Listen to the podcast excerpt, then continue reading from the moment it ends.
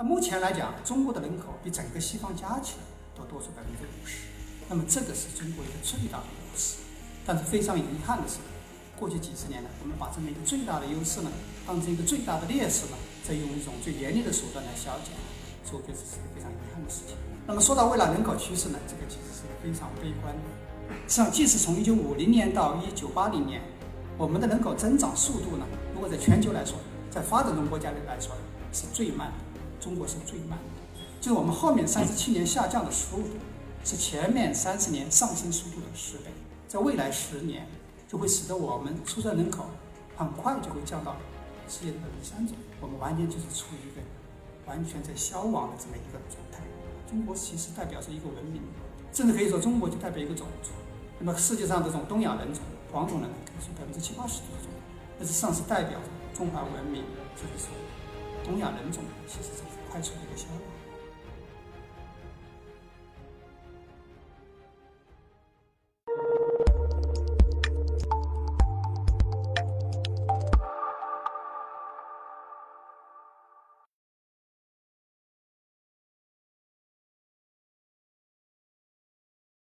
我今天呢，就是说这个主题演讲要说的呢，是指人口规模效应呢被严重低估。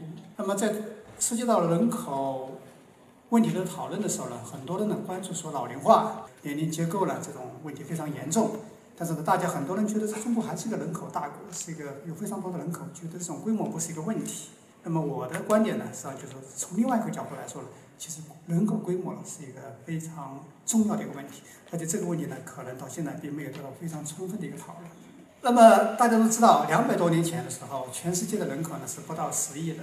那么当时马尔萨斯呢就觉得这个世界人口已经太多了，他当时认为这个粮食的这种这种生产呢，可能就是没法跟上人口的增长，所以他预计了，随着这种人口的增长的快于粮食这种产量的增长呢，那么世界会出现饥荒，会有瘟瘟疫，会有战争。所以，人呢非常的悲观。那么现在两百多年过去了，实际情况怎么样呢？那么全球现在是七十六亿人，是比原来人口多多了。当年马尔萨斯那些悲观的预测呢，并没有出现，反而是人类比过去呢活得更久，而且也活得更好。那么大家都知道呢，这么一种变化背后呢，其实这种劳动生产力的提升，那么也可以说呢，就是这种技术进步带。那么我们现在可以问一个问题：那么假设在两百多年前的时候就开始控制人口？那么使得人口的一直就是十亿。那么再假设的话呢，所有的国家都是成比例的，大概是现在这种七分之一，就是美国只有五千万，中国只有两亿人口。那么我们还有没有这些技术进步？那么我们现在习以为常的计算机、互联网、手机、高铁，甚至喷气式飞机，如果全世界只有十亿人，发达国家可能只有一两亿人的情况下呢，是不是还存在呢？我个人认为呢，实际上是不可能存在的。即使它存在，也不可能以这么快的速度呢在迭代。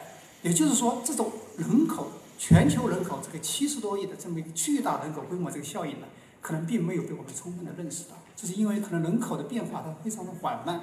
你可能在十年一辈子时间，你看人口有没有多大变化？所以呢，你不会觉得就是说它特别的珍贵。那么大家知道呢，现在这种贸易战这种就是说中美呢出现这种贸易摩擦。那么美国呢，可能觉得贸易这种方面呢，可能就是说吃了一点亏，所以他对发动了这对中国的贸易战。那么这就有一个问题，就是说中国的话呢，就是我们一直都坚持这种自由贸易政策，这种就是说，我觉得说中国一定会坚定的走这种自由贸易的道路。那么这就涉及到一个问题，为什么就自由贸易的它的合理性呢？包括全球化的合理性到底在哪里？这个经济学界呢有非常多的解释，一个比较通常的解释呢是这个比较优势。也就是说，比如说你坐这个衬衫，另外一个国家坐飞机，那么它通过交换呢，使得双方得利。但是这个是指的不同国家，你是侧重是不同的行业。那么如果行业趋同，那会出现种什么样的情况呢？那么这个的比较优势呢对这种解释呢，可能就不是非常充分。甚至有些经济学家可能认为，就是说如果行业趋同的话呢，自由贸易可能就不是一个好的选择。这个可能也是这种，就是说这个特朗普他下面的一些团队的一些这种理论上的支持。那么我个人并不认同这种观点。我觉得，无论是说在不同行业，还是跨行业，还是同一个行业里面的话呢，自由贸易其实都是各方得利的。那么，怎么去解释这个现象呢？合理性到底在哪里呢？我觉得这个实际上是可以从全球的人口的规模效应来得到解释。所谓规模效应是什么？就是一加一大于二。就是你如果从消费的角度来说，我如果是购买一个国家的产品，我只能在这个国家里面买到最好。但是如果是全球化，我会在全世界买到最好。同样，如果从供应的角度来说，对吧？如果我销售这个产品，那么我在一个国家范围里面循环的话，我只能卖给这个全国这个国家的人。但是如果是全球贸易的话，我会卖给全世界的人，市场是更大的，而且呢，出价可能甚至也更高。所以，无论是从消费的角度，还是从生产的角度来说呢，其实全球化呢，最终都是就是对大家有利的，是一加一大于二。人口的规模效应呢，实际上也可以解释，就是我们中国呢这么几十年就是对改革开放的一种就是坚定不移的这种这种信任，对吧？大家知道这改革开放是对中国有利的，这个已经在中国是天经地义的。但是为什么我们应该开放？其实很少人可能去真的去思考这个问题。那可能有些没有受过经济学训练的人会说：“哦，你这个你因为你要赚钱，你你你你只是赚自己的钱可能不算什么，你一定要去赚外国人的钱才是赚钱，对吧？”但这个观点实际上是是是不对的。对吧？你比如说，你把整个人类当成一个整体，并不是说这个人类一定要跟外星人去交流，它才能发展，它不是它自己就会发展起来。所以呢，你向外的话，这个本身就是可能就是逻辑上其实并不一定能好好解释。但是你如果从规模效应的角度来说呢，其实就很能理解为什么闭关锁国这条路呢是不行的，一定要开放的心态呢。这是因为你一旦开放了以后，你就会在全球的范围内，你来找到最好的技术，来最好的理念。对吧？跟全世界打交道，那么这个，那然后整个全球的这个规模效应呢，对你具体的国家产生一种溢出效应，所以的话，这个实际上是呢，对双方呢，都对美方都是要，就是说都要得利的。那么最近这个就是说涉及到这种贸易战，可能大家对这张图已经就是说可能很多人见过，是吧？这个是这个华为手机，应该是中国比较骄傲的一个产品。但你看到这华为手机虽然是中国生产。但是发现里面的各个零部件其实是来自世界各国家，对吧？它的系统是美国的，对吧？甚至它的芯片呢，屏幕呢可能是这种这种韩国的，那么有的是来自日本的、德国的。那么很多人觉得这个是不是，这个就是说明这个中国就是很差呢？是不是很丢脸的一件事情呢？其实我不这么认为。如果你要从这个纯经济的角度来说，这恰恰是一个非常好的一个事情，因为这说明了这个产品它实际上是利用了全球的规模优势。说明它的每一个环节都在找全球最好的，或者说性价比最高的，对它来说，那么这样的产品当然是最好。那为什么不可能全部是中国的呢？因为从这个随机分布来说，它是不可能的事情。那么你可以这么来想：假定一个经济体占占这个世界这种增加值的这种 GDP 的比例是百分之二十五，那么一个产业链的话，它是随机分布的话呢，那么实际上呢，任何一个产品，它应该这个在整个生产环节里面。它来自本国的大概应该就百分之二十，高点可能百分之三十，对吧？从概率的角度来说，你是不可能你每一个事情都做得好，一定是有其他事事情别人比你做得好。所以全球化呢，会使得你可以完全就利用全球的这么一个规模效应。那么实际上呢，不仅是这种华为手机是这样子，苹果手机也是一样的，对吧？甚至苹果手机本身呢就在中国生产，所以这个事情呢不是一个什么这种就是说这种不好的事情，其实恰恰是一个好的事情。恰恰说明了这个规模效应的意义。这我们也可以看一个就是类似的例子。那么第二个图是这个波音七八七。那么波音七八七可以说是美国工业的一个骄傲，但实际上你把它拆开来看，好像除了这个机头和机机尾的话，实际上基本也是世界各个国家生产，对吧？甚至它的发动机可能也有可能是来自从英国的罗罗，对吧？其他的可能来自呢加拿大、来自欧洲、来自日本、韩国，所以实际上是一样的。为什么这样？美国航空工业不强大吗？不是，是因为呢，你要采购最好的这个就是说零部件的话呢，你一定是要面向全球，全球最好的一定会比任何一个国家最好的来的更好，就这么简单道理。当然，你如果说要是这个，比如说 F 三十五，对吧？比如说美国这种就是说必要是一种军用的这种装备，那可能就是说从国家安全的角度考虑的话，它应该就是可能是在国内采购，对所以军事领域呢，安全领域呢是另外一回事。这上也说明什么问题呢？就是说，虽然你从全球的角度来说，大家是这种自由贸易、相互合作是好，但是每个国家它有它自己本身的一个利益所在。就国家之间呢，它的还是有边界的。主权国家呢，并不是完全这种，包括人员呐，包括这种资金呢，甚至这种政治、政治体制、政治决策，其实不是完全互通的。而且大家知道，就像一个人，你的幸福感其实并不只是来自于我比过去好，很大程度是可来自于我比周围人是不是好，比我的预期是不是好。那么这个预期呢，取决于你跟周围人的比较。所以现在的人可能比两千年前的皇帝都还更幸福。但是呢，如果你周围的人比你好，其实你可能感觉还是不不开心。其实一样的，就是如果你要是从这个就是每个国家它自己的经济发展的角度来说，那当然这种自由贸易是对每个国家都好的。但是你要从相对的角度来说，这就不一定了。相对的实际上是一个零和游戏。那么美国可能过去一个人他的收入可能中国的是八十倍，那现在可能变成四倍五倍，那可能他就不开心了。那么我觉得这个其实某某种角度上也可以来解释了为什么这个全球化呢、自由贸易呢对美国带来这种心理上的比较大的冲击。就是说，你实际上是世界各个国家，就是说，你看它的崛起的一个过程。那么这个跟人口是个什么关系呢？那么我可以回顾一下过去几百年。那么在十六到十七世纪的时候呢，当时世界最强大的国家呢是这个葡萄牙、西班牙、荷兰。那么这几个国家呢，通过航海与贸易，它呢就是崛起为世界强国。但这些国家人口大概就是几百万。到了十八、十九世纪工业革命以后呢，是英国、法国、德国这些国家人口大概在数千万左右。那么他们通过工业革命成为世界强国。那么到二十世纪呢，实际上都是人口上亿的国家，就是日本、苏联、美国，他们通过现代科技成为世界强国。那么到了二十一世纪，那么是谁呢？是中国还是印度？我们现在还不知道。我们看这个趋势是中国在变得国力越来越强大，这个人口是超过十亿的。那印度现在是发展很快，但是可能距离要说世界强国可能还有很大的距离。这么一个就是说顺序说明什么问题？如果是这个技术台阶，你上了一个台阶之后呢，你的不同国家其实完全是没有比较的。一个国家你是农业社会，哪怕你有十亿人；另外一个国家，它是一千万人，它是现代工业社会，它根本是没法比的。你上技术上了一个台阶，那肯定是技术层次更高的国家，它肯定是更强大，这个是毫无疑问的。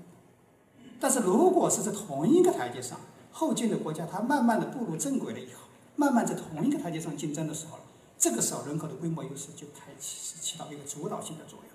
人口规模更大的国家呢，它崛起了以后呢，那么前面规模小的那些国家呢，基本就开始边缘化。就像英国、法国、德国崛起以后，那么葡萄牙、西班牙、荷兰边缘化。那么美国崛起以后，那么实际上英国、法国的地位就变得下相对下降了。那么按这种趋势正常发展的话，如果中国十几亿人的中国如果真的这种兴起了以后呢，那美国的地位呢，其实呢也会相对要下降。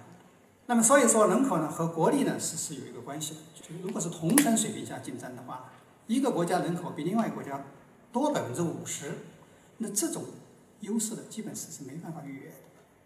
你比如说这个法国、德国，对吧？这一对冤家，在拿破仑时代的时候呢，法国人口呢比整个德意志呢要多出百分之二十，比其中人口最多的普鲁士呢大概要两倍多。那个时候法国是欧洲的是力量是首屈一指，也是全世界呢可以说是当时最强大的一个国家。但是到两次大战的时候，因为法国生育率要要比这个德国都低很多，那么德国人口呢就比法国要多出百分之六十，德国的国力呢其实远远要超过法国。那么这背后一个很重要的因素就是德国人品。那么实际上你看一战跟二战，其实当然你可以说很多这种战役正义在战争险恶了，对吧？这种对大家可以这么去理解。但实际上你看呢，一战、二战、冷战其实都是人口更多的一方战胜人口更少的。那么一九八零年呢，就是在冷战的时候，苏联的人口数是比美国要多的。但是虽然它的这个华约这种国家可能没有这种这种这种北约人口多，但苏联人口是比美国多的。所以那个时候虽然苏联的科技水平是要差一点，对吧？但是呢，它其实还是可以跟美国在全球竞争。但苏联解体以后，整个华约体系崩溃掉了。那么人口不到一半的俄罗斯国力呢，就比美国已经差得很远很远。俄罗斯的国土是中国或者美国的一点七倍，资源自然资源是极其的丰富，而且它人口素质非常高。就你如果按这个大学学历人口呢，占总人口的比例呢，俄罗斯是全球第一的。但是呢，你现在看的话，除了军事工业，除了自然资源之外，俄罗斯还有哪个行业它有竞争力？基本没有任何竞争力，而且它并没有深度整合到这个就全球化里，因为政治或地缘政治的原因，所以人口不足呢是俄罗斯一个最大的软肋。那么如果说俄罗斯它有十亿人，那情况根本不是这样。那么我们可以就是说比较一下这个中国和美国两个国家。那么在改革开放以后呢，在过去一百年的时间，那么中国呢实际上呢相对是比较这个就是落后的。但在这之前的话，中国也是这种，就是也曾经是世界可能说最富裕或者说最发达的国家。但是呢，就是说因为你很多因素嘛，过去一点一百年、两百年呢，中国是一个比较备孕的时候。但是改革开放呢，就把中国这个人口巨大规模这个优势呢，给它发挥出来。所以仅仅几十年的时间，那么中国呢就上升为一个可以和美国竞争的一个，就是说，就是各方面都非常强大的一个国家。我们可以做一些比较。实际上，中国现在很多工业产量，甚至从人均的意义来说，都实际上已经超过了美国。比如说人均钢铁产量，我们大概是美国的两倍。那么世界四大港口呢，中国占了六个，美国上一个都没有。那么中国的高铁发展是非常的好。那美国呢，实际上在一九八零年代的话呢，实际上就开始讨论来这个就是说建设高铁。但是因为它的人口密度不够，所以到现在的话呢，只是刚刚开始，可能是甚至就是说你也不知道哪一年可以就是真的建到一定的规模。所以这方面美国会落后中国非常多。那么现在中国电子商务水平呢，实际上也已经超过了美国。那么中国拥有联合国产业分类里面的所有的门类，那么这种综合与规模优势呢，实际上是没有哪个国家可以。那么再进一步发展，应该是软，是科技的，是文化，是服务业。这个实际上对这些行业来说，人口的规模优势算是变得更加重要。那么大家都注意到，最近的话，中美之间因为这个中芯事件的话，有很多这种这种芯片业，就是说这个觉得中国可能就是说这是一个非常大的短板。但是这个呢，其实也是一个先发优势，就美国因为它做得早。形成的行业规模，你现在很难进去。但是我觉得，如果从纯粹的智能顶部来说，实际上我觉得中国更适合发展芯片。为什么？全球市场芯片的营收，中国占了百分之五十八，美国是百分之十二，也就是我们的市场差不多是美国的五倍。那么中国人口是美国的四到五倍，那么我们实际上有共同失衡红利。其实芯片也可以讲是某种意义上是一种劳动密集型行业。为什么？它是需要大量的成千上万的人来写代码。然后又不断的测试，这个其实是最适合中国做。所以的话，如果你智能竞争的话呢，我觉得最终呢，就是这种行业是非常适合中国发展的。美国的话，可能更适合发展农业、生物医药这些。当然，中国你要是芯片要真正起来的话，可能还是需要很多这种，因为因为有个优先发优势，你是很难一下突破的，所以可能需要一些这种政府方面的鼓励。但是我个人觉得呢，这种鼓励可能比较重要的呢，就是说不是在你的这种。生产端、投入端和这种需求端，也就是说，你政府其实很难去知道哪一个就是说芯片企业哪一个产品它更适合市场，对吧？你去支持它，可能就是这种瞎子摸象，而且有很多虚假信息，对吧？但是你如果把这个辅助的放在这个需求端，比如说让那些去购买国内芯片的人，他可以得到这种就是说比如低息贷款或者甚至一定的补贴的话呢，让市场来选择，然后让中国的芯片呢可以更高、更快的。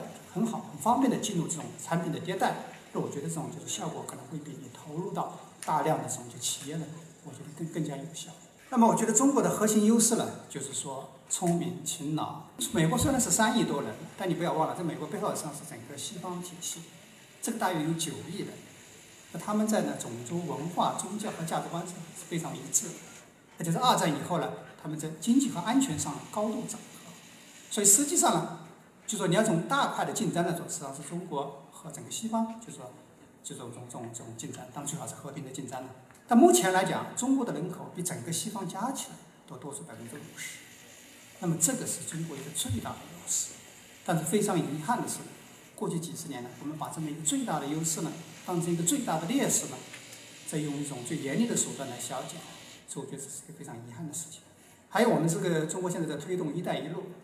那么“一带一路”为什么是合理的？它的合理性实际上也可以从规模优势来得到解释，就是因为你有更多的、更大的市场，你可以把产品卖到更多国家里面去，对吧？你有更多的资源，其实就是追求更多的人口。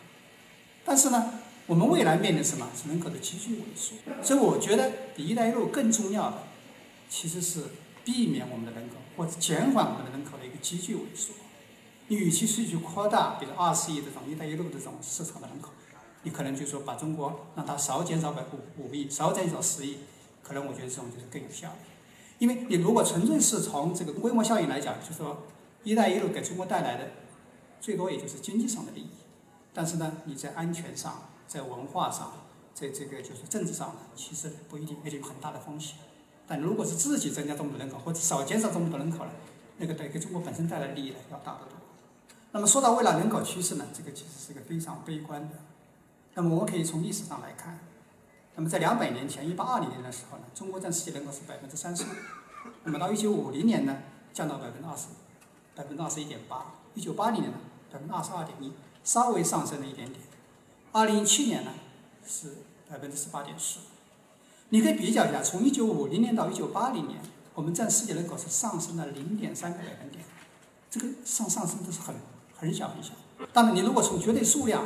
像我们是从五亿四千万左右上升到十亿，好像这个是增长非常快，对吧？很多人觉得我们为什么要搞计划生育呢？就是因为毛泽东时代出生的太多人口。其实，如果你放到世界的角度来，这个观点是完全不对的。实际上，即使从一九五零年到一九八零年，我们的人口增长速度呢，如果在全球来说，在发展中国家里来说，是最慢的，只是比那些发达国家，比从欧洲、苏联、日本和美国要快一点。那我我我算我在一九五零年全球人口规模最大的三十个国家，每个国家的这种人口增长，那么除了我上面讲的这些之外呢，中国是最慢的。而且还有一点就是，即使那些发达国家它在这段时间增长慢，但实际上在这之前它增长很快。为什么？因为这种就是说人均寿命在延长。就从一九五零年到一九八零年呢，人均寿命从四十岁四十多岁的上升到六十六岁。你知道人均寿命翻一倍，这生育率不变的话，你人口是翻一倍的。所以很大原因是因为当时这个死亡率下降，尤其婴儿死亡率下降，导致总人口的暴增。而这个人口转变呢，在全世界所有国家都出现过。那么中国呢，正好出现在一九五零到一九八零年。那么你如果从历史上来看呢，中国这段时间人口增长是所有的经历过这么一个就人口变化的一个国家的历史来看呢是最慢的。中国现在占世界人口是百分之十八点四，但是我们每年的出生人口大概只占世界百分之十二左右。在未来十年，育龄高峰期的女性非常的多，但是十年呢时间呢，这个数量要下降百分之四十。你说你生育率不变，你出生人口也会下降百分之四十，因为母亲数量少。再加上我们生育率只有世界的一半，那么这两个因素叠加起来，就会使得我们出生人口很快就会降到世界的百分之三左右。当你们再假设我们现在放开以后，我们全面鼓励生育，在这个基础上提高百分之五十，这个几乎是不可能完成的任务了。但假设这么很乐观的提高百分之五十，就是这么乐观的假设的话，也也也会有个什么结论呢？就是一两代人之后呢，我们出生人口呢就会降到世界百分之五以下。因为你的生育还是比全世界低很多。我们很乐观的假设，两到三代人以后，我们可以恢复到世界的平均水平。那至少要经过可能五六十年。那么到那个时候呢，我们出生人口占世界比例大概就会降到百分之三甚至更低。那么最后总人口就会降到这个水平。也就是我们从过去两百年前占世界百分之三十五，到未来一百年、两百年降到世界百分之三。那么现在看来，这个基本是一个不可避免的一个趋势。这张图呢，是我二零一三年做的，我特意用的这张老图。我们当时二零一三年是假设二零一四年政策就全面放开，并且开始鼓励生育，所以当时的预期是非常的很悲观的。但是现在看来已经太乐观。我们当时预测就是说，你放开以后，根据假定的智能生育率，预计的是这种高峰期的放开第一年，出生人口达到两千五百万。实际上大家知道，其实只有一千八百万。远远低于我当时水平，所以我这张图，如果你从过去能够判断那些年，就是过去五年来讲，实际上已经远远高估了。但即使这样，你可以看到，如果把时间拉长的话，我们完全就是处于一个完全在消亡的这么一个状态。实际上中国并不只是一个国家，对吧？中国其实代表着一个文明，甚至可以说中国就代表一个种族。那么世界上这种东亚人种、黄种人，可以说百分之七八十都是中国人，那是上是代表着。中华文明这种东亚人种的，其实是一个快速的一个消亡。尤其你如果把它和这个伊斯兰国家来比的话，更是一个触目惊心的变化。那么两百年前，整个伊斯兰国家的人口呢，大概只有中华文明大概三分之一左右。那么现在的话是略多于我们，但是还是差不多啊。但是呢，如果你看零到四岁的孩子的数量，那么伊斯兰国家加起来就是我们的两点三倍左右。那我是一个国家一个国家去算的。把它全部叠加起来，用联合国的数据。但这里面中国的数据，我是用我自己的判断，因为因为这个就是说，你会发现，联合国对对这种中国人口趋势是严重严重的高估。就是比如说到本世纪末，联合国估计中国还有九亿多人，实际上我前面就写了一篇文章，就是最多我们可能就是六亿人。那么而且并不是说到了六亿人，这种萎缩就停止了。到了本世纪末，中国六亿人的时候呢，它会以更快的速度衰减。那么到下世纪中叶呢？可能就只有三亿了，所以这个速度是是，它都不是一个就是说你能停得下来一个过程，因为是恶性循环。所以的话就是说，你可以看到，就是实际上你如果把这种视野拉宽拉长一点，这种变化是非常的触目惊心。当然，大家很多人会说，哎，你这个信息时代就是说这个人口不那么重要，人口的质量更重要。这个观点是我是完全不认同的。其实人口质量和数量根本不是一个对立的关系，它对人力资源来说，它是两个相乘的关系。对吧？就是你的人口质量乘以你人口数量，才是你的真正的这种人力资源的力量。就我还有一个观点，就是说，你可能在农耕时代的话，这种关系是个线性关系，也就是你人口大一倍，你的国力可能大一倍。当然前提是你粮食有充分供应，到？你如果扔下来生出来就饿死了，那是没有用的。但是如果粮食供应能够保证的时候呢，就是人口大一倍，国力是大一倍的。为什么是这样？这是因为在农耕时代的话，你一个人可能他的活动范围就那么几十几百平方公里，说你人口增加的话，其实并不能带来社会复杂度的增加。你还是在村庄里面活动，还是在一个小小小小镇里面活动，对不对？但现在信息时代是不一样的。那么国力的它和人口规模是成一个加速的一个关系，就是什么意思啊？就你人口大一倍，你的国力可能大不止一倍，可能是一点二倍、一点三倍，甚至更多。为什么会这样？因为交通和通讯的便利，使得大家在这里这个群体里面，大家交流变得非常的方便。你现在在中国的话，你在三亚，对吧？你打个电话，马上打手机打个电话，马上就可以和这个就是说哈尔滨的人联系上，对吧？你坐个高铁，一天可能就可以横跨这个就是说中国。那这就使得什么？就是使得你社会的这个社会的复杂程度，其实是随着人口规模进一步的增加。边界呢，只是你的语言、文化和政治框架。但我这里可能还要再要解释一个现象，就是很多人说，你说很多小国家它也非常的富有，对吧？那这个是不是跟你说的这种相反？其实这个里面大家要注意到，就是现在所谓的很多小国家，它并不是完全的这种与外界割裂的，它事实上是完全是一个互通的。你比如说类似非常的富有，对吧？但类似相对于欧洲。其实大概也就相当于中国一个小省，相对于中国，对不对？它整个经济上、文化上、它的教育上，都是和整个欧洲甚至和世界是为一体的。所以呢，并不是说就是这个例子它能够说明人口规模不重要。但你可以设想一下，假定类似，它完全与外界隔离，它所有的知识靠它自己来创造，它所有的产品都靠它自己来生产，它石油它靠自己来挖的话，那你一定可以说，类似一定会比柬埔寨还要贫穷。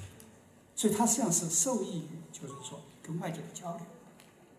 那么还有一个观点，大家说的比较多的，就是人工智能。很多人说，你看未来的话，就说机器可以取代人类，劳动力可能面临过剩。那么这个时候人口可能就根本根本不重要，甚至变成负担。那这个观点对不对？我这个观点是完全错误的。这你首先看一下这种现实是怎么样。目前在人工智能领域，只有中国和美国在唱主角，呃，其他国家基本都边缘化了。为什么？这是因为这两个国家有效人口最多。那么中国是全世界人口最多的国家，而且现在经济发展上来了，就是它需要人工智能方面可能会有需求，对吧？语音啊、识别这些，然后呢又有大量的工程师、大量的人去创造这方面的产品。那美国是发达国家人口最多的，印度呢现在慢慢上来，但是可能还有点距离。所以呢，实际上就是说，对经济发展来说，人口并不只是一个劳动力，它更重要的是一个需求。你可以设想一下。假定中国人口只有现在的五分之一，那么我们的会计师、出租车司机，对吧？理发师这些职位可能也只有现在五分之一。但是高铁、航天这些需要大国支撑的这些行业，可能就不存在了，对不对？所以人更重要的就是对经济发展，它更多的是一个需求。还有一个的话呢，人口的一个就是什么呢？就是说它是一个产生接触人才的一个人口基数存在。以后可能这个全世界就是百分之十人工作。但你可能有非常聪明的人，你才有机会去工作。但这个时候，你要产生特别聪明的人，那肯定是人口规模更大，它产生的更聪明。十亿人里面最聪明的一千人，肯定比你一人里面最聪明的一千人更聪明，这个是毫无疑问。只要你的这个，就是说从教育啊、环境啊，你的这种就是说人才的这种选拔机制啊，是是到位的。那么还有一个呢，就是说问题在哪里？就是说大家知道，从这个农业社会向工业社会转变的时候。这很多工作后来被这种机器取代的时候，当时大家有个担心，那我们的这个工作机会是不是被机器取代，要人就失去意义了，对吧？这个这个怎么办？那么历史来看呢，这个事情好像并没有发生。虽然机器取代了越来越多的人力，但你发现呢，人又创造了非常多的工作，对吧？而且现在如果你要跟两百年前比的话，其实人类是越来越忙了，对吧？工作机会就是越来越多。而且你看这种自动化程度越高的社会，其他就业是越充分。这也就是说，人类创造就业机会，其实呢，这种想象力的可能远远超过以前大家的想象。但是呢，这个趋势能不能持续下去，我个人呢对这个是持怀疑态度。为什么？如果人工智能的发展，那当现在看来还比较遥远。但是未来如果有一天它达到，就是说，人工智能它自己提升自己技能的这种速度，要大大快于人类提升技能的速度，或者这种。创造工作机会的速度，那可能就会出现一种什么样的情况呢？就很多人从纯经济发展的角度来说，变成了无效人口。就你做什么都做不过机器了，那你根本就不需要去劳动了，对吧？那么这时候有个问题，那个时候会不会人搞太多？我觉得这个依然是不对的。首先从需求来讲是不对的，第二个呢，你从人类的这最基本的意义来说，它也是不对的。我们假定说一个就是说非常极端的情况，对吧？假定所有的工作都被机器取代了，这个时候人是不是就不应该存在下去了？这肯定这个观点是非常的荒谬的。实际上，你可以从这个角度来说，从人类整体的角度，越来越多的工作被机器取代，说明什么？说明呢，就是我人类整体用更少的时间，可以创造更多的财富。而对人类来说，它真正的意义呢？我觉得首先是生存，是繁衍，甚至是享受，而不是去工作，不是去劳动。工作和劳动只是一个代价，是为了生存，为了繁衍，为了去享受，你必须付出的代价。这个代价当然是越小越好。所以从人工智能的角度，如果机器取代越来越多的人工，从人类整体来说，它实际上是个天大的好事。我们有更多的闲暇时间，对吧？即使我们不去创造，我可以去沙滩上，我会去享受啊，我会去爬山呐，干嘛一天到晚去工作啊？这是一个坏事吗？这不是一个坏事，这是一个好事情。但是为什么大家很担心呢？因为这会影响到一个收入分配的问题。就可能今后大部分人变成无效人口的话，导致什么样的情况呢？导致我可能必须要去工作才有收入。你你没有工作就没有收入，没有收入的话你就没法进入经济循环，你就没有需求，最后呢整个经济都运转不下去了。所以如果你要从做一个哲学的思考的话，做个思想实验的话，我觉得最终可能一个出路呢，其实可能也是在西方，就是现在大家已经，比如硅谷已经提出一个就是叫普遍发钱的一个这种基本收入制度。我觉得可能这个未来呢也是人类可能必走一条道路。因为实际上，你可以讲，整个经济发展的最终的目的是为了大家过得更好。当然，这个的话，我可能自己的想法就是说，你可能今后发钱，你可能直接要通过，比如说像区块链技术，直接从这个货币发行这么一个环节就开始来做这个事情，对吧？你只要任何工作创造，马上这个钱就打到每个人的户头上了，对吧？但你这个比例是多大呢？可能你可以直接跟它和这个劳动市场的就业率联系起来。如果最后的话，所有工作都能够被人类取代的话，那个百分之百就还给人类了。但这个东西可能只是一个思想实验。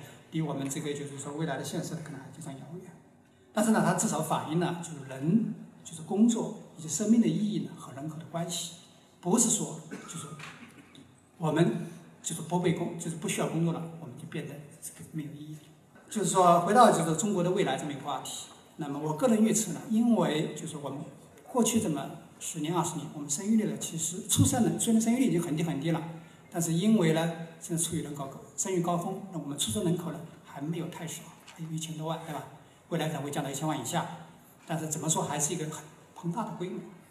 所以我预测呢，大概在未来二十年的时间呢，中国还会以相对较快的速度发展。那么只要社会稳定了，中国成为发达国家是没什么悬念的。但是如果现在开始不能够避免出生人口的崩塌，那么在三十年以后呢，中国经济将步入萎靡甚至衰落。那么如果说我们能够稳定出生人口，啊这个现在看来是几乎是不可完成的任务了，非常非常困难。没有哪个国家成功过，尤其是我们中国就是更困难。刚才这个阶段也提出来了，我们是生育小孩痛苦指数最高的一个社会，而且这个在未来可能是你看不到改变的。你能够想象的所有的变数，其实都是在往负面的方向走。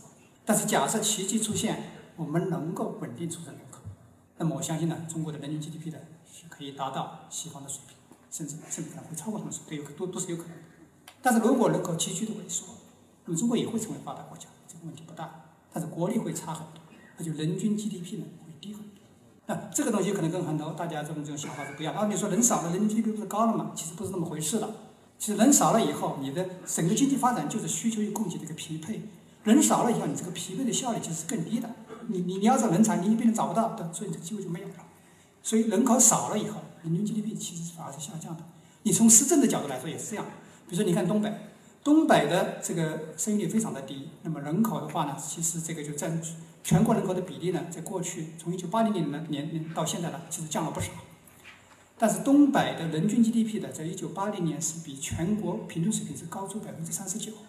那么二零一六年呢，东北的人均 GDP 呢，比全国平均水平低百分之十。所以人少了，它人均 GDP 相对反而是降了。其实不仅是东北，中国那些所有计划生育做得更好的地区。其实它的发展跟可比地区来说，其实它人均 GDP 增长都要更慢，可以说明其实把人口降下来了，其实长远来说肯定是非常严重的伤害整个经济发展。但不管怎么说，在未来几十年，我们还有非常庞大的人口，也还有这么多年轻人口。所以呢，就如果中国经济发展的话呢，充分的利用这些人口，就是我们还是有一个很大的成长的空间。但这里我可以特别提出一点：过去几十年呢，我们发展的很大程度上是利用了人口的劳动力优势，但是并没有能利用到人口的需求。就比如说，通过这种很多农民工到城里打工，对吧？他实际上只是贡献劳动力，但他并没有参与这个整个经济循环，导致我们现在各种方面的产能过剩，甚至要大量的这种贸贸易顺差。这个其实对无论是从你民众的福祉，还是从你经济的可持续发展来说，都是非常不利的。所以我觉得要进一步发展呢，首先是要要充分的发挥人口的这种需求的这么一个优势。人身体健康体现在什么方面？你经络通畅。所以呢，但是中国的包括过去这种户籍制度啊，各方面的限制啊，上导致呢，其实我们这种人的流动呢是非常的这种不顺畅。当然现在都这这种现象在出现改变，比如说这种大家就说前不久都会注意到。各地出现了这种抢人，对吧？那这个是一个非常好的变化。但是这个和我们，我和梁建章先生一直坚持的就是，我们就应该彻底的，就是说废除户籍限制，户籍就应该变成一个登记制度。这个还是差得非常的远。那么还有一点，就中国有庞大的、巨大的人口的规模优势。那么这个规模优势体现在哪个地方？我认为它首先是体现在一线城市的聚集上，就是北京、上海、深圳这些城市，它应该是中国最优秀的人才。这种最愿意奋斗的人、最优秀的企业，它一个聚集的地方。就像很多这个就是说 企业家，比如他创造了百度，对吧？创造了这种京东，如果他不来北京，他可能就做不了这个事情。所以讲这个损失呢，其实是是不可见的，这种这种机会的损失。但是我觉得你从理性来判断，上升损失非常大。啊，最后我就总结一下，就是说我的观点就是说，全球化、自由贸易、改革开放的合理性呢，归根结底是可以从全球人口的规模效应得到解释。人口规模优势呢，是国际竞争的基础性优势，在同等技术层次下，它起一个决定性的作用。但是它只是一个必要条件，不是一个充分条件。你人口多，你教育水平不行，人口素质上不来的话，其实也是其实也是没有用的。人口规模是中国的核心优势，但是除了生育率大幅提升的话，这种优势呢，面临着急剧的衰减。在信息和人工智能时代，规模优势变得更加重要。最后呢？中国乃至中华文明的未来将取决于我们在人口问题上的决策。谢谢大家。